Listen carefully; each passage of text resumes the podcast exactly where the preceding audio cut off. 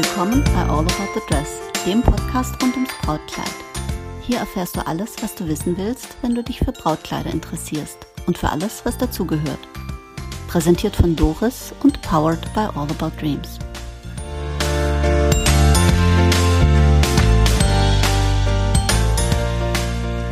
Hallo zusammen und schön, dass ihr bei Folge 2 von All About the Dress dabei seid. Heute geht es um die Magie von Brautkleidern. Was ist das eigentlich, was Brautkleider so an sich haben? Die haben schon was Besonderes, was Magisches.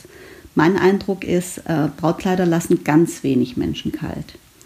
Auch wenn das so ein Mädchending ist, können sich auch manchmal Männer dem Zauber nicht entziehen. Das sehen wir ganz oft bei uns am Laden. Bei mir hat das angefangen, als ich ganz klein war, wann immer irgendwo ein Brautladen war musste ich so lange wie möglich vor dem Schaufenster stehen und möglichst viele Blicke auf die kostbaren Kleider zu erhaschen. Und wenn ich Glück hatte, habe ich auch eine Braut darin gesehen. Das ist übrigens etwas, was uns im Laden zu Beginn gewundert hat. Bei uns kann man durch die Glastür und äh, an der Seite, da sind auch noch so Glastüren, kann man in den Laden schauen. Und da waren in Hüfthöhe oder drunter immer mal wieder so merkwürdige Punkte auf der Glasscheibe, bis wir dahinter kamen, dass das die Abdrücke von Kindernasen sind, die sich im wahrsten Sinne des Wortes die Nase am Schaufenster platt drücken. Wir haben auch immer wieder so Abdrücke von den Händchen gefunden, ganz süß, die putzen wir natürlich gerne weg. Das geht aber nicht nur Kindern so. Auch Erwachsene laufen kaum bei uns vorbei, ohne reinzuschauen, mal zu nicken, Daumen hoch, zu lachen oder zu winken. Das ist schon ganz süß. Ähm, erst recht, wenn eine Braut bei uns vorm Spiegel steht. Da gibt es ganz so goldige Situationen. Und wenn die ähm, Passanten dann vorbeilaufen, gucken sie meist zum Fenster nochmal rein und winken nochmal. Also Brautkleider haben definitiv etwas Magisches. Ich habe das zweimal erlebt. Da kommt eine junge Frau mit einem großen weißen Kleidersack ins Flugzeug und die Stewardess schaut ein bisschen. Die junge Frau sagt, da ist mein Brautkleid drin, hätten Sie da vielleicht noch ein Plätzchen für? Über das Gesicht des Stewardess huscht ein entzückter Blick. Na klar, die Augen leuchten, sie nimmt den wertvollen Kleidersack an sich und findet natürlich dafür ein sicheres Plätzchen. Also, auch Stewardessen sind Mädchen. Als ein Freund von mir auf Kreta äh, vor vielen Jahren seine deutsche Verlobte geheiratet hat und die standen vorm Standesamt, da kam ein Trupp japanischer Touristen vorbei, die haben begeistert gratuliert und sich unbedingt mit dem Original griechischen Brautfarb fotografieren lassen und haben besonders das Brautkleid liebevoll und andächtig gewürdigt. Wir haben sie natürlich in dem Glauben gelassen, dass sie einem einheimischen Paar gratuliert haben, war aber auch eine süße Szene. Bei Modenschauen war lange Zeit das so, also bei den Couture-Modenschauen, dass äh, das Brautkleid das furiose Finale ist, der Höhepunkt der Show. Das Model, das das Brautkleid tragen durfte und an der Hand des Designers den Catwalk entlanglaufen, den tosenden Applaus entgegennehmen, das Model war definitiv privilegiert. Oft war es die Muse des Designers. Und wenn Meghan Markle, Angelina Jolie oder die Herzogin Kate die Hochzeit planen, dann geht es nicht darum, welchen Schmuck sie tragen oder aus welchen Blumen der Brautstrauß besteht. Die Presse hat sich da nicht gefragt, was es als Torte gibt oder, oder wie das Menü abends aussieht. Das Thema schlechthin ist, welches Kleid wird sie tragen? Welcher Designer bekommt die Ehre, dieses Kleid, das dann tausendfach fotografiert wird, in den Zeitschriften erscheinen wird, zu designen? Und wenn es dann die Hochzeit überstanden hat, wandert es vielleicht in eine Ausstellung, wie zum Beispiel das Brautkleid von Prinzessin Diana oder das von Kate Moss oder von Dieter von These.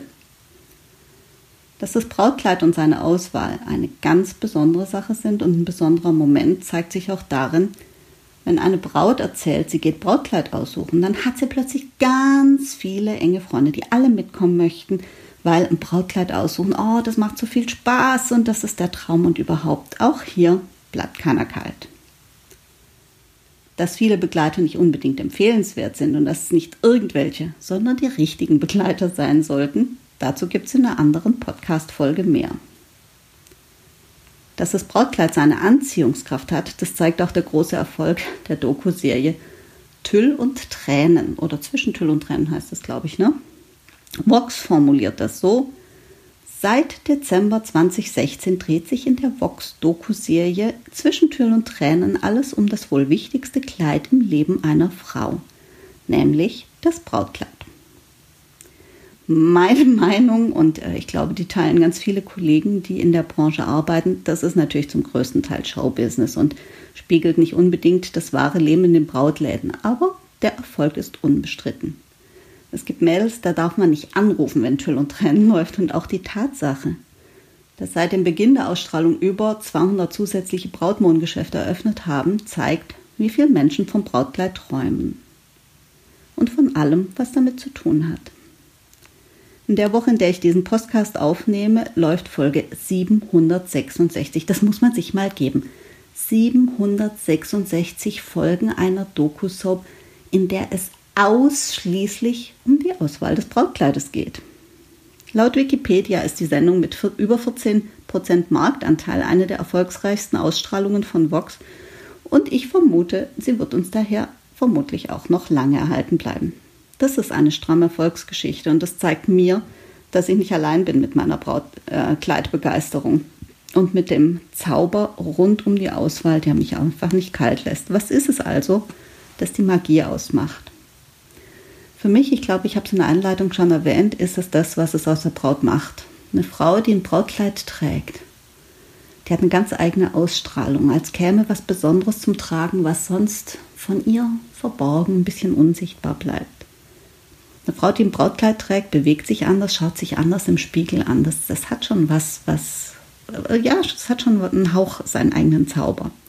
Für mich ist das der spannende Moment, wenn die Braut aus der Umkleidekabine rauskommt und sich selbst wahrnimmt, sich das erste Mal im Spiegel sieht. Also bei uns läuft die quasi aus der Umkleidekabine um die Ecke und steht dann direkt vor dem Spiegel. Also natürlich ein paar Meter Entfernung, aber sie sieht sich quasi komplett ganz das erste Mal als Braut.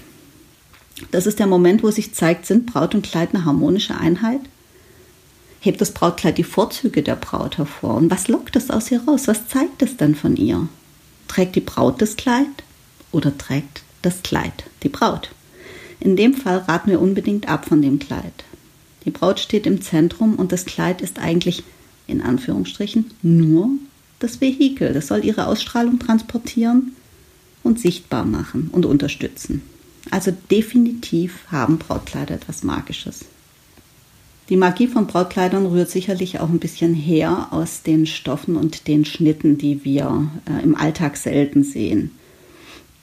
Zumindest nicht in der Menge und der Qualität. Seide ist sehr beliebt für Brautkleider oder war es. Mittlerweile ist es aufgrund des Preises ein bisschen selten geworden. Aber so ein Kleid aus echter Seide, das schimmert, das raschelt und das hüllt die Braut an. Also mich begeistert es. Spitze natürlich, ist aus der Brautmoden seit Jahren nicht wegzudenken. Also in den letzten Jahren haben wir kaum eine Chance gehabt, ein Kleid zu, äh, zu, an der Braut zu bringen oder der Braut zu verkaufen, an dem keine Spitze ist. Da gibt es ganz unterschiedlich. Es gibt ganz feine, weiche Spitze, klassische Spitze, grob gehäkelte Boho-Spitze, grafische Motive. Also da gibt es in letzter Zeit solche tolle Spitze und solch tolle Spitzenkleider. Sensationell. Tüll natürlich, sehr beliebt bei Brautkleidern, gern auch ohne Tränen. Chiffon, fein und fließend, Organza ein bisschen steifer. Taft natürlich, ein Taft-Brautkleid ist auch was Sensationelles. Früher wurde der aus Seide gefertigt, heute aus einem hochwertigen Polyester. Satin, glatt, glänzend.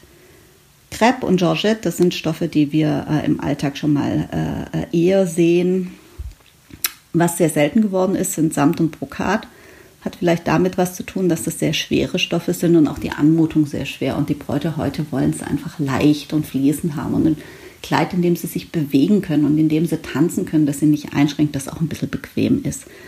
Ähm, also ein zartes Brautkleid aus Samt und Brokat, das ist ein Widerspruch. Aber dazu gibt es in einer anderen Folge-Podcast mehr.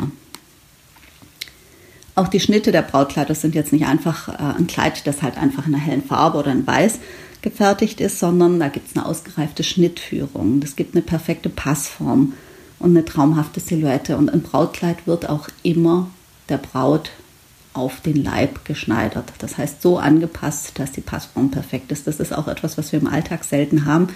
Wir tragen Hosen, Jeans, T-Shirt. Wenn wir zur Änderungsschneiderung gehen, dann lassen wir mal etwas äh, äh, Hosenbeine kürzen oder Ärmel äh, kürzen oder ein bisschen weiter, ein bisschen enger machen, Reißverschluss aussetzen. Aber ähm, dass einem direkt ein Kleid quasi so angepasst wird, dass es direkt perfekt einfach passt.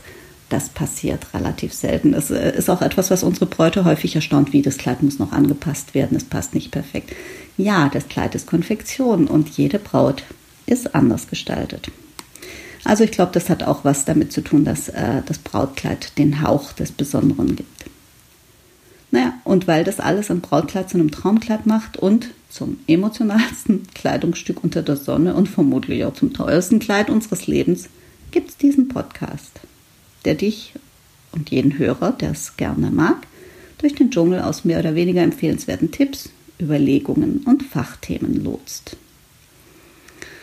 Ich widme mich jetzt noch ein bisschen der Fachliteratur, das heißt ähm, The Dream Dress und danke euch fürs Zuhören. Freue mich auf die nächste Folge. Tschüss!